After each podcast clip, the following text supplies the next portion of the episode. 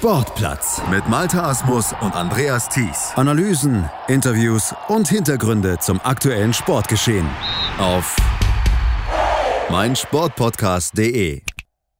Was macht eigentlich ein Sportfan, wenn es keinen Live-Sport gibt, gerade nicht irgendwo aktueller Fußball läuft?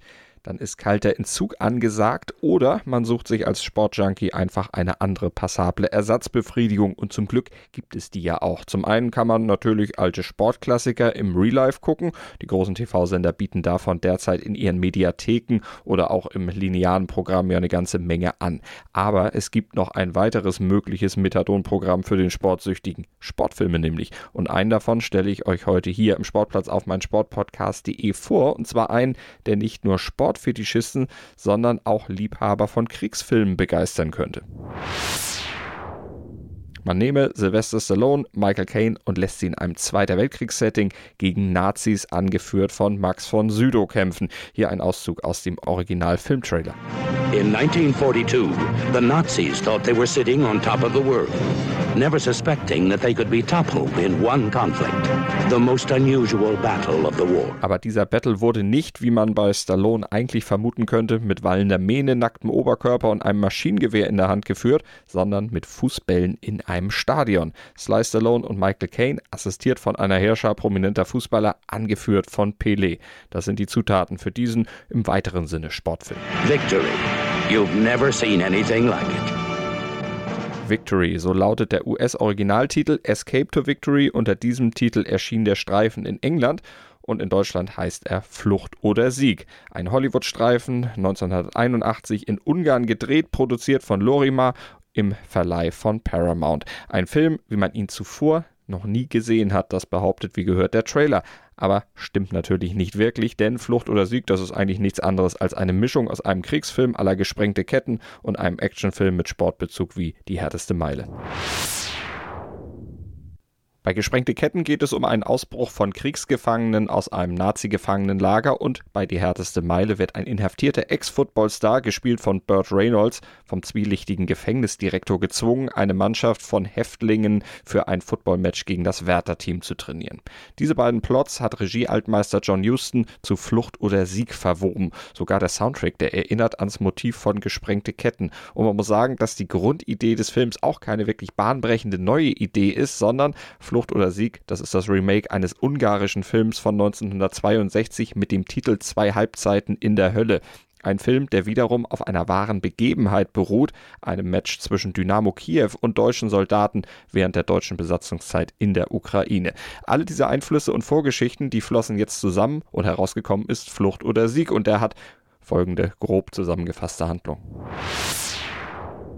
Ein Nazi-Major in Frankreich mit fußballerischer Vergangenheit, gespielt von der kürzlich verstorbenen Filmlegende Max von Sydow und ein inhaftierter britischer Offizier, ebenfalls Ex-Fußballer, gespielt von Michael Caine, die entdecken ihre fußballerischen Gemeinsamkeiten. Sind Sie der Sportlehrer? Ich bin Colby. Colby? Kommt mir bekannt vor. Kein seltener Name. Colby, John Colby. Ja, Nationalspieler, wenn ich nicht irre. Ja, das stimmt. Ein Jammer, dass der Krieg ihre Karriere beendet hat. Unterbrochen. Hoffen wir es. Sie verabreden einen Kick zwischen einer Wehrmachtself und einer Auswahl alliierter Gefangener unter Leitung von Spielertrainer Colby alias Michael Caine. Was würden Sie sagen? Ein Spiel Ihrer Mannschaft gegen eine Mannschaft der deutschen Wehrmacht. Eine Mannschaft von unserem Armeestützpunkt.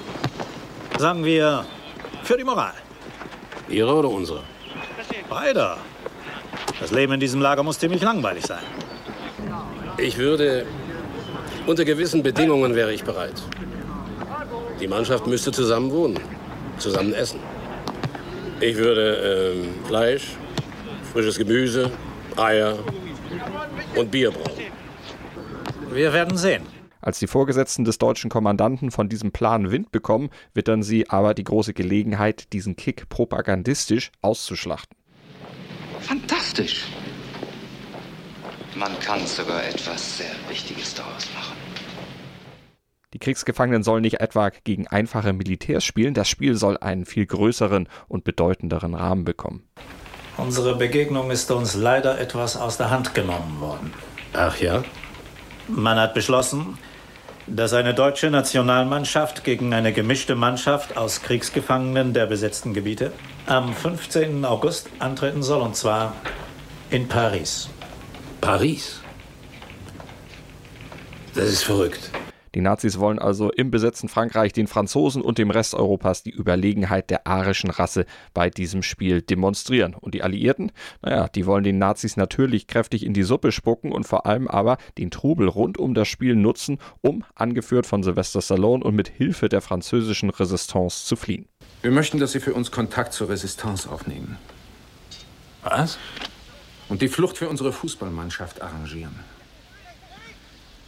Colby soll fliehen? Die ganze Mannschaft. Alle auf einmal. Das Spiel ist für die Deutschen eine sensationelle Propaganda und eine einmalige Gelegenheit für uns. Aber dazu brauchen die mich nicht. Wahrscheinlich kommen die Franzosen auch von alleine drauf. Ja, möglicherweise. Aber womöglich auch nicht. Aber dazu müssen wir Ihnen eine Nachricht zukommen lassen. Also, was soll ich tun? Finden Sie heraus, ob so eine Flucht möglich ist und überreden Sie die Franzosen. Geben Sie her, Sie haben mich überredet. Wunderbar. Wie es ausgeht, will ich an dieser Stelle natürlich nicht verraten, aber ihr könnt es euch sicher jetzt schon denken. So viel Spoiler sei erlaubt, es ist schließlich ein Hollywood-Streifen. Ein Hollywood-Streifen, der wie an so vielen Momenten eben auch am Ende nicht mit Klischees spart. Die aus US-Kriegsfilmen bekannten Stereotypen sind natürlich auch hier wieder mit dabei. Die Nazis hören auf typisch deutsche Namen wie Oberleutnant Strauß, Major von Steiner. Hans und Anton. Hauptmann Reinhold Müller. Und einer von ihnen, Major Karl von Steiner, gespielt von Max von Südow, ist der in Anführungsstrichen gute, der noble Deutsche, der in jedem US-Kriegsfilm an irgendeiner Stelle auftaucht. Ein Mann, der anders als die anderen Nazis im Film nicht mit fanatischem Blick ständig den Hitlergruß zeigt, sondern ausschließlich salutiert. Zudem Sinn für Fairplay offenbart, Respekt vor der Leistung des Gegners hat und ihm so etwas wie Würde zugesteht und ein Mann, der außerdem dem ganzen Unternehmen Zweiter Weltkrieg überraschend kritisch gegenübersteht. Dieser ganze verdammte Krieg ist ein bedauerlicher Fehler. Da haben Sie recht. Finden Sie? Naja, ob Sie mir das abnehmen oder nicht, ist mir vollkommen egal.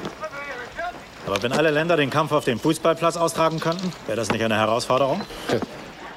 Die Handlung von Flucht oder Sieg ist, wie gesagt, weitestgehend vorhersehbar. Die Story wenig originell, irgendwie Schema F für Sportfilme. Ein Team aus Underdogs muss gegen einen vermeintlich übermächtigen Gegner antreten. Das Team muss sich nach anfänglichen Zwistigkeiten erst zusammenraufen, zu einer Einheit werden, die dann mit Team Spirit alles schaffen kann. Gegen alle Widerstände. Diese Story, die wurde ja schon tausendmal umgesetzt und verfilmt. Und bei Flucht oder Sieg wurde sie es in Verbindung mit dem Weltkriegs-Background an einigen Stellen auch noch ziemlich unglaubwürdig und auch etwas oberflächlich. Im Mittelpart des Films zum Beispiel, da flieht Stallones Charakter zwischenzeitlich aus dem Lager, um Kontakt zur Resistance aufzunehmen und die Flucht vorzubereiten. Das klappt auch alles ohne Probleme. Raus aus dem Knast, per Zug nach Paris, rein in die Kneipe und zack, da sitzen auch schon die Jungs vom Widerstand. Die Flucht wird angeleiert, kurzer Flirt mit einer hübschen brünetten Widerstandskämpferin und dann geht's auch schon wieder zu zurück ins Lager. Du musst zurückgehen. Was? Ins Lager, mein Freund. Um es ihnen zu sagen. Der Mannschaft. Die müssen wissen, dass wir da sind. Ich habe ein Jahr gebraucht, um da rauszukommen. Aber es ist sehr wichtig. Colby muss es unbedingt wissen. Und auch der Kolonel. Aber das, das ist doch nicht mein Problem. Glaubst du das wirklich? Ich weiß nicht, was ich glauben soll. Ich weiß nicht, ich meine, was soll ich denn tun? Ich meine, soll ich vielleicht ins Lager einbrechen? Nein, die Deutschen nehmen dich fest. Ach, wirklich? Na schön, angenommen, die kriegen mich. Und, äh, und schicken mich in das falsche Gefangenenlager. Was machen wir dann? No, no. Nein? Woher weißt du das? Die Deutschen bringen dich in dasselbe Lager zurück, um den anderen Gefangenen zu zeigen, dass du es nicht geschafft hast. Du weißt doch auf alles eine Antwort, was? Ja. Und so passiert es dann auch, kurze Einzelhaft, kleiner Trick und schon ist Stallone wieder frei und es kann weitergehen. Das Leben im Kriegsgefangenenlager erinnert in Houstons Inszenierung sowieso eher an ein straff geführtes Jugendinternat. Nicht ganz so lustig wie bei Ein Käfig voller Helden, aber auch nicht wirklich brutal und einschüchternd. Aber damit steht der Film ja in bester Tradition vieler Filme wie Gesprengte Ketten, die dem schwierigen Thema eher leicht und nicht zu ernst begegnen. Aber die ganze Rahmenhandlung im Lager, die dient letztlich sowieso nur einem Ziel, auf das Fußballspiel, das echte Highlight des Films, hinzuarbeiten. Und hier sind die Aufnahmen wirklich gelungen. Dabei sind in vielen Sportfilmen ja gerade die Sportszenen ein wirklich großes Manko. Doch Houston, der verließ sich bei Flucht oder Sieg eben auf Profis. Eine ganze Reihe echter Fußballer steht im Cast. Profis des britischen Clubs Ipswich Town. Englands Nationalspieler Kevin Beattie, der dubelte zum Beispiel Michael Caine. Außerdem kickten Osvaldo Ardiles, Casimir Deiner, Paul van Himst, Bobby Moore und allen voran natürlich auch noch der große Pele mit und sorgten dafür, dass Blutgerätschen, Pässe, Schüsse und Kopfbälle realistisch und auch extrem ästhetisch rüberkommen. Zeitlupen, Nahaufnahmen, Houston setzt dabei das ganze cineastische Repertoire ein. Realistisch wirkt übrigens auch Sylvester Stallone, zumindest erstmal als Ami, der sich mit Fußball und vor allem mit dessen Regeln nicht besonders gut auskennt. Dieses Scheißspiel ruiniert mir das Leben. Colby, ich habe da gar keine Ahnung von dem Spiel. Wo stelle ich mich bei einem Eckball hin? Zunächst versucht er vergeblich, sich als Feldspieler fürs Team aufzudrängen, allerdings auf American Football Art und das gibt natürlich Ärger. Wir spielen hier anders Fußball als bei euch zu Hause. Wann kapierst du das endlich verdammt nochmal? Wollt doch nur an den Ball ran. Wenn du nochmal deinen amerikanischen Stil spielst, fliegst du raus, verspreche ich dir. Ich spiele so, wie ich es gelernt habe. Wir spielen aber nicht so wie du, verdammt nochmal, hau ab. Was ist denn das für ein Spiel? Für Omas und Schwule? Ohne mich.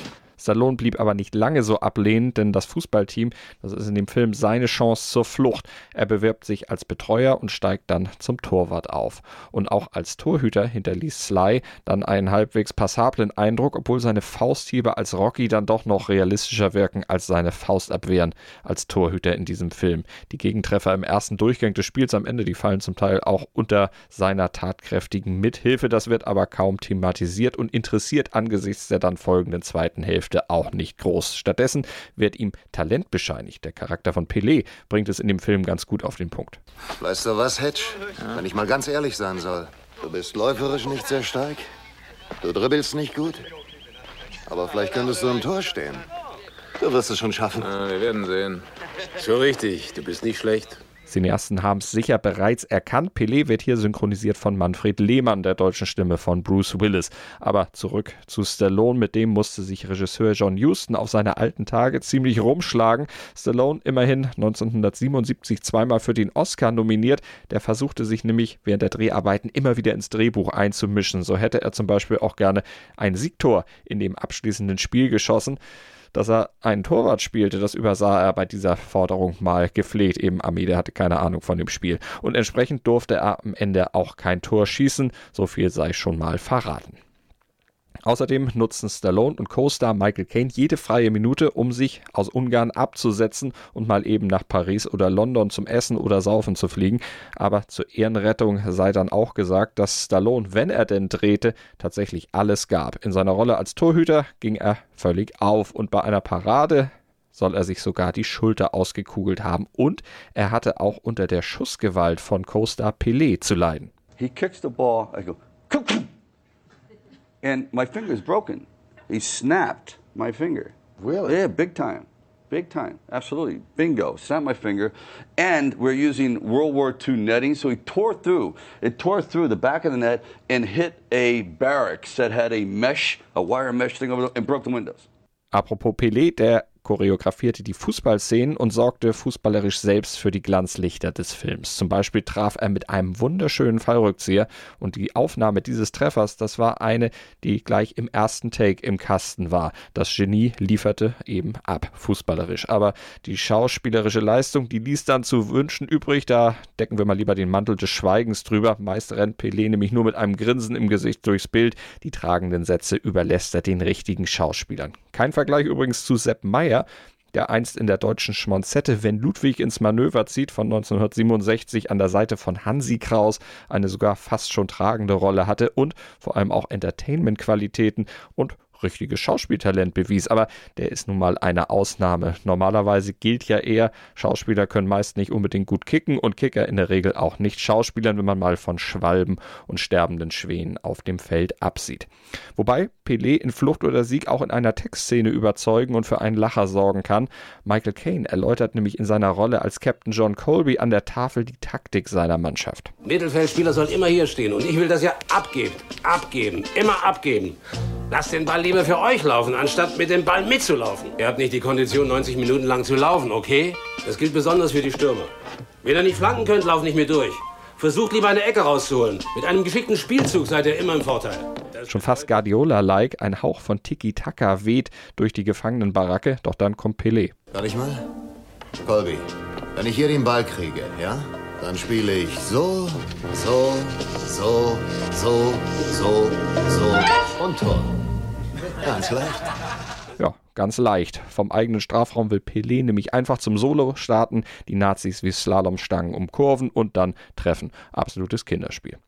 Ein Kinderspiel wird das Duell mit den Nazis, der Stellvertreterkrieg auf dem Fußballfeld dann allerdings nicht. Es wird gefeitet mit vollem Einsatz und auch mit fiesen Tricks, aber davon könnt ihr euch ja selbst überzeugen. Vor allem in den letzten 15 Minuten des Films geht es hoch her mit seinem dramatischen Highlight, in dem die Fußballer glänzen dürfen und sich Houston bildgewaltig gegen den Nationalsozialismus, gegen Faschismus und Unterdrückung positioniert. Unterm Strich mein Urteil, Flucht oder Sieg ist alles andere als ein Meisterwerk.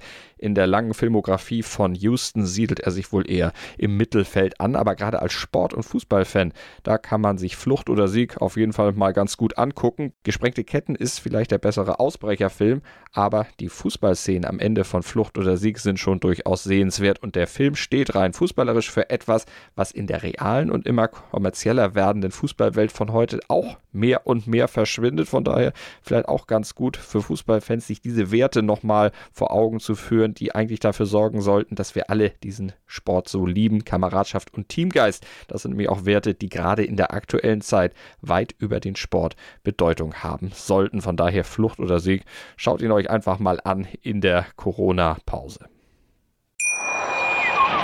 Hey, Malte Asmus von meinsportpodcast.de hier. Ab März geht's weiter mit unseren 100 Fußballlegenden. Staffel 4 bereits. Freut euch auf Zlatan Ibrahimovic, Michel Platini, Cesar Luis Minotti, Paolo Maldini, um nur mal vier zu nennen. Und bis wir mit der vierten Staffel kommen, hört doch einfach noch mal rein in die bisherigen drei Staffeln. Ronaldinho, Sepp Meyer, Gary Lineker, Lothar Matthäus und viele weitere warten da auf euch. 100 Fußballlegenden. Jetzt. Überall, wo es Podcasts gibt. Sportplatz mit Malta Asmus und Andreas Thies. Analysen, Interviews und Hintergründe zum aktuellen Sportgeschehen auf meinsportpodcast.de.